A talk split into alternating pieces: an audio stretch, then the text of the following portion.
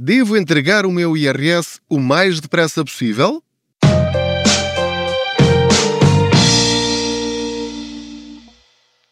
Olá, eu sou o Pedro Anderson, jornalista especializado em finanças pessoais e aproveito as minhas viagens de carro para falar consigo sobre dinheiro. Faço de conta que você vai sentado ou sentada aqui ao meu lado e juntos vamos falando sobre formas de rentabilizar ao máximo as nossas finanças pessoais. Estamos a entrar em plena época de entrega do IRS. O, ano passa a correr, todos os anos passam a correr, enfim, para uns mais depressa do que para outros, mas cá estamos outra vez. Estamos no princípio de abril e, eh, como é normal, cerca de um ou dois dias antes do dia 1 de abril, a aplicação do IRS para a entrega do modelo 3 fica disponível no portal das finanças. Ora, o facto de uma pessoa poder simular o seu IRS e até entregá-lo antes do início do prazo, que é no dia 1 de abril, e muito provavelmente você vai ouvir este episódio já depois do dia 1 de abril, aquilo que eu lhe quero dizer é que deve ter muito cuidado antes de entregar o seu IRS. Eu todos os anos, mas todos, todos os anos, ao longo dos últimos 10 anos, alerto sempre para isto e há sempre alguns que dizem: Ah, lá está ele, a criar um problema onde ele não existe, acham que são os sabichões e que se, se, está lá disponível é porque está a funcionar, então mas está a dizer que a, que a autoridade tributária é incompetente. Isto se houver erros, a culpa é deles, não é nossa. Pronto, ok, as pessoas podem ter a opinião que quiserem e, e, podem fazer aquilo que muito bem entenderem. Portanto, aquilo que eu vos quero dizer é que, sim, a aplicação fica disponível um ou dois dias antes do início do prazo e isso é perfeitamente normal. Esta aplicação vai ser usada e é usada todos os anos por muitos, muitos milhões de contribuintes. E, portanto, é normal que só carregar a base de dados demore dias. E pode haver bugs no sistema, pode haver algo que corra mal. E nem sequer se trata de uma questão de incompetência. É, é normal quando tratamos com eh, bases de dados absolutamente gigantes. Nós nem temos noção disso, a não ser os, os informáticos que trabalham, enfim, que, em áreas com, com grandes uh, massas de dados, mas nós não, não, não temos essa, essa compreensão. Eu não tenho, pelo menos. E, portanto, eu sei por experiência própria que sempre que eu faço uma simulação nos primeiros dias, antes do prazo, ou nos primeiros dois, três, quatro, cinco dias, uh, muitas vezes as simulações dão-me resultados diferentes. Uh, há a possibilidade sempre teórica e na prática já aconteceu em vários anos, não é todos os anos, mas erros de cálculo que são graves na medida em que podem levá-lo a decidir por uma opção em vez de outra e isso prejudicá-lo. E portanto, eu aconselho sempre, e você só seguirá este conselho se quiser, a entregar o IRS 15 dias depois do dia 1 de abril. Portanto, 15 dias depois do início do prazo em que as coisas já estão estabilizadas. À partida, os erros já foram identificados porque as pessoas, os contabilistas, sobretudo, que começam a fazer as simulações e entregar os IRS, uh, percebem logo que não, este valor aqui não é normal, o que é que se passa? Há aqui um erro qualquer. E ligam para a ordem dos contabilistas ou ligam diretamente para o Ministério das Finanças ou têm contactos privilegiados e alertam para essas situações, ou mesmo eu, enquanto jornalista, já houve um ano em que eu alertei eh, o Ministério das Finanças dizer: Olha, eu estou aqui a receber imensas queixas de, de contribuintes a dizerem que se passa isto. Uh, falei com, com o assessor lá e ele disse: Ah, vamos já ver o que é que se passa. E depois lá descobriram que sim, havia de facto um erro e corrigiram rapidamente. Portanto, isto é só para vos dizer que a pressa é inimiga da perfeição. Mas aqui entra também a nossa literacia financeira e a forma como nós encaramos os impostos. Os impostos são uma parte importantíssima da nossa vida financeira.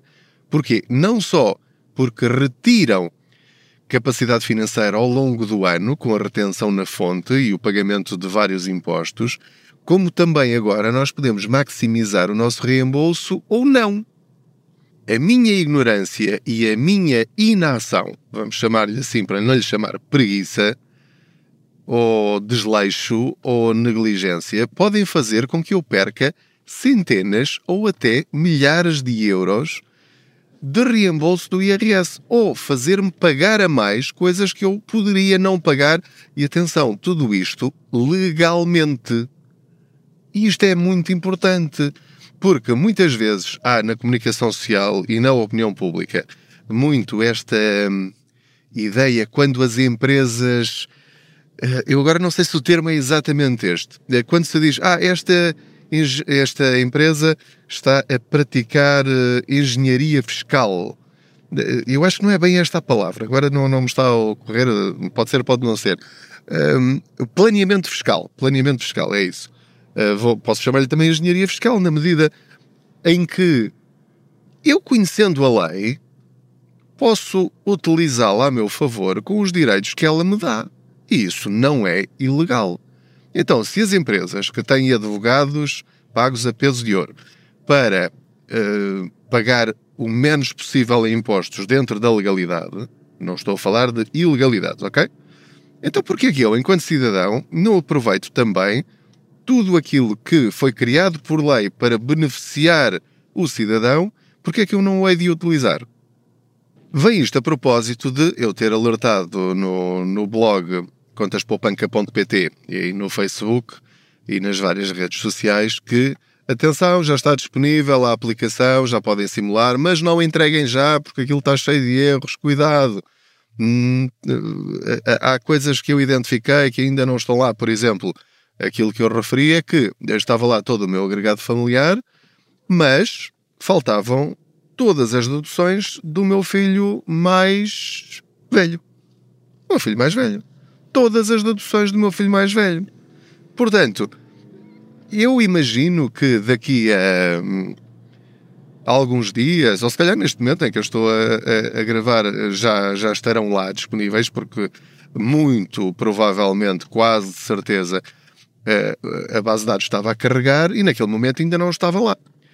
E portanto, se eu entregasse o IRS sem lá estarem as deduções do meu filho mais velho, e se não fossem contempladas, eu ao clicar OK, entregar, aceitar, eu estaria a perder centenas e centenas de euros. Só por ter tido esta pressa. Agora, eu tenho de acreditar que, numa situação normal, entregando eu depois do dia 1 de abril, eh, mesmo que inicialmente não aparecesse lá essa eh, não aparecessem esses valores relativos ao meu filho, eh, depois mais tarde seriam acrescentados, digo eu, não faço ideia. Mas eu não quero correr esse risco, porque uh, há, há, dois. Houve duas respostas que eu encontrei lá de, de seguidores do, do, Facebook, do Contas Poupança, em que, que me deixam chocado. Um deles foi: Ah, então, mas está a dizer que a autoridade tributária é incompetente? Se houver algum erro, a culpa é deles, não é minha. É assim, eu não estou a dizer que a autoridade tributária é incompetente. A autoridade tributária é como nós, é como você e eu. Eu posso enganar-me e não ser uh, negligência e uh, não ser a responsabilidade minha, pode ser do, do meu equipamento, posso ter feito tudo bem, ter a melhor das intenções e também ter tomado uma má, decisão, posso ter ter-me enganado a digitar alguma coisa lá no algoritmo. E, portanto, agora a questão aqui é: eu não posso partir do princípio que a autoridade tributária ou hum, qualquer instituição é infalível só porque é do Estado. As instituições do Estado são constituídas por pessoas como você e eu. Têm mais responsabilidade porque estão a tratar do bem público até, até pode ser discutível, sim ou não, enfim, não, não, não vou agora deter-me muito nisso. Mas a questão é que, pela minha experiência, já detetei muitos erros na autoridade tributária e que foram corrigidos. Portanto, se foram corrigidos é porque, obviamente, esses erros não deviam estar lá. É? E desde que sejam corrigidos, ótimo, muito bem. E que o cidadão não seja prejudicado. O que eu lhe quero dizer é que pode acontecer se aceitar um determinado valor com dados errados, em que estão rendimentos a mais ou estão deduções a menos, e se no momento em que clicar aceitar essa decisão se tornar definitiva, é esse valor que vai receber. E portanto, se o fizer antes do prazo, aí eu digo que a responsabilidade é sua. porque, porque acho que é.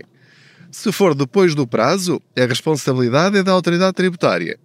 Mas aí, tendo sido você prejudicado, o ónus, o ónus quer dizer, hum, não é bem essa a expressão, a responsabilidade de depois pedir a correção é de quem identificar o erro. E neste caso, a autoridade tributária, como já despachou e está tudo bem e você não reclamou, fica assim. Portanto, se você depois identificar o erro, mas depois aí está a criar trabalho a si próprio, porque depois vai ter de, para já, identificar o erro, depois justificar o erro, encontrar provas de que o erro aconteceu, contactar a autoridade tributária, preencher um novo IRS, se for o caso, e entregar uma declaração de substituição se isso não resolver, vai ter de apresentar uma reclamação graciosa. E repare, toda esta trabalheira, porquê? Simplesmente porque teve pressa e falta de paciência para esperar mais alguns dias. Só isto. Aquilo que eu faço também é, antes de entregar, fazer as minhas próprias contas. E eu sei que isso não é fácil. Mas há simuladores na internet. Um, utilizo, por exemplo, uh, um simulador este ano que foi criado pela primeira vez do Compara Já, um simulador de IRS. É, é simples, não abrange todas as situações, mas pode servir pelo menos para ter uma ideia se aquilo estará certo ou errado, mais ou menos. Tente verificar, uh, até através dos artigos que eu publico todos os anos do, do, do no Contas Poupança, eh, para saber se de facto não há aqui uma linhazinha específica em que pode trocar os valores, tirá-las de um sítio, pô-las no outro, uh, para rentabilizar o seu reembolso, para aumentar as suas deduções, por exemplo. Falar com pessoas, uh, perguntar a um contabilista se tiver alguma dúvida sobre alguma coisa específica.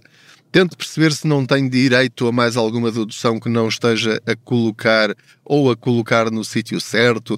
Enfim, e só depois de ter a certeza absoluta, ou quase absoluta, de que está tudo bem, está a receber o máximo possível, então aí entrega. E passados alguns dias, recebe o seu reembolso. Agora, eu compreendo, as pessoas estão aflitas de dinheiro, querem o reembolso o mais depressa possível, mas lá está, por causa da pressa, podem estar a receber menos 200, 300, 500 800 mil euros. Vale a pena essa pressa? Enfim, se estiver completamente aflito, claro que vale. Quer dizer, mais vale receber menos e, e não entrar em incumprimento no pagamento de uma dívida, mas eu estou a falar para uma situação que deveria ser normal. Ou seja, não devíamos estar à espera do reembolso do IRS para pagar despesas urgentes. Mas isso é um trabalho que se começa a fazer já hoje em relação ao ano que vem quero partilhar convosco aqui a mensagem uh, que li no Facebook. Deixem-me ver aqui. Eu tenho o carro parado agora neste momento, ok? Portanto, não estou aqui a colocar em risco um, ehm, a minha segurança. Ora, vou aqui começar a andar outra vez, portanto, já não estou a olhar aqui para o telemóvel. Vou só encostar aqui para vos ler esta mensagem que eu acho que pode ser representativa para muitas pessoas. Ora, muito bem, então vou, vou até aqui estacionar só para, só para vos ler esta mensagem. Até vou desligar aqui o motor. Ora, cá está. Então diz aqui uh, esta, esta seguidora do, do Facebook. Já coloquei o IRS. Se tem erros, as finanças que corrijam. Não apareciam os rendimentos do meu filho, entretanto não me deixavam meter porque queriam que declarasse a pensão de alimentos que nem recebi durante o ano passado. Depois deu erro porque o patrão do meu filho declarou duas vezes valores eh, que não, não era suposto. Depois fez eh, lá as suas contas. Eh, depois continua aqui a descrever a situação. E depois diz, diz ela: Até que me passei e coloquei mesmo assim. Se tem erros, culpa deles, que deviam só colocar aquela treta com tudo correto. Mas só sei que, o, que tem reembolso, tenho que pagar, o resto são tretas. Portanto, é, este, este comentário deixa-me completamente. Como é que eu ia dizer? Terrificado! eu, isto não pode acontecer. Isto, para quem queira ter finanças pessoais saudáveis, não pode acontecer. Nós não podemos tratar assim os nossos impostos. Nós não nos podemos, entre aspas, passar e entregar porque não temos paciência. Quer dizer, nós podemos, nós podemos fazer aquilo que nós quisermos. Até posso não entregar o modelo do 3 do IRS posso, posso chegar lá e alterar os valores todos. Posso meter despesas que não, não são verdadeiras. Eu posso fazer aquilo que me apetecer. Mas eu estou a correr um risco enorme. Não estou a falar em termos legais. Estou a falar de um risco enorme em termos de perdas financeiras de dinheiro que é nosso e que nós podemos não receber simplesmente porque temos uh, atitudes deste género. E, portanto, não. Uh, acho que temos de ser. Uh, mais uh, responsáveis quando lidamos com os impostos, quando tratamos a questão de pedir fatura com o número de contribuinte, quando tentamos perceber como funcionam as deduções, o que é que eu posso descontar hum, nos impostos, uh, se eu posso, eu posso pagar os impostos a prestações, por exemplo, é um direito que eu tenho, se pode facilitar a minha vida ao longo do ano, todos os anos, enfim, há uma série de direitos que eu tenho que podem facilitar a minha vida. Todos estes conselhos que eu vos dou e que estou a dar especificamente agora em relação ao IRS não é para vos atrapalhar a vida, pelo contrário, é para facilitar a nossa vida enquanto cidadãos e contribuintes, para termos uma vida mais simples, equilibrada, organizada, para que nós possamos, quando nós temos tempo para pensar nas coisas e tomar a melhor decisão possível com o conhecimento que temos, ótimo. Entretanto, estou aqui, parei, por acaso parei aqui no, num sítio onde estão a fazer aqui umas obras. Vou, vou seguir aqui o meu caminho e voltar aqui a minha conversa em andamento convosco. Até porque já, já estou a terminar. Portanto, eh, queria só deixar-vos este alerta simples. Não entreguem nos primeiros dias de abril. Deixem passar algum tempo. Esperem que os erros sejam descobertos. Eles existem, uns mais graves do que outros, mas eles existem. Todos os anos isso acontece, ou tem acontecido, não quer dizer que aconteça este ano, mas tem acontecido. Portanto, simule sempre, e depois vou dar-vos mais dicas noutro, noutra viagem financeira. Uh, simulem sempre em separado, em conjunto, verifiquem se os valores têm todos certos, relativamente sobretudo às grandes despesas de educação e de saúde, se estão lá os juros do crédito à habitação, se tem o, o seu crédito anterior a 2011, se, se tem a casa arrendada, se as rendas estão lá e se o senhorio as declarou, dizendo ele que, que as ia declarar, obviamente, não é? Porque eu sei que há, que há muitos que não declaram e que é um acordo entre, entre todos, só que isso depois vai prejudicá-lo, não é? Portanto, eu jamais lhe direi para para fazer coisas que são ilegais. Isso é uma ilegalidade e, portanto, agora que tem apoios para as rendas, não, não os vai receber, ou vai receber muito menos se registram um contrato de arrendamento com valores inferiores. Portanto, tente fazer tudo com consciência. Tudo na vida, não é? Também os impostos, também as finanças pessoais. Fazer uma coisa, mas sabendo porque é que a está a fazer não é ao calhas, não é à pressa. A, a, a técnica do passei-me, entreguei como estava e acabou e quero lá saber se há erros, é com eles. O problema, eh, se, se eh, o erro o beneficia ou a beneficia, do mal o menos.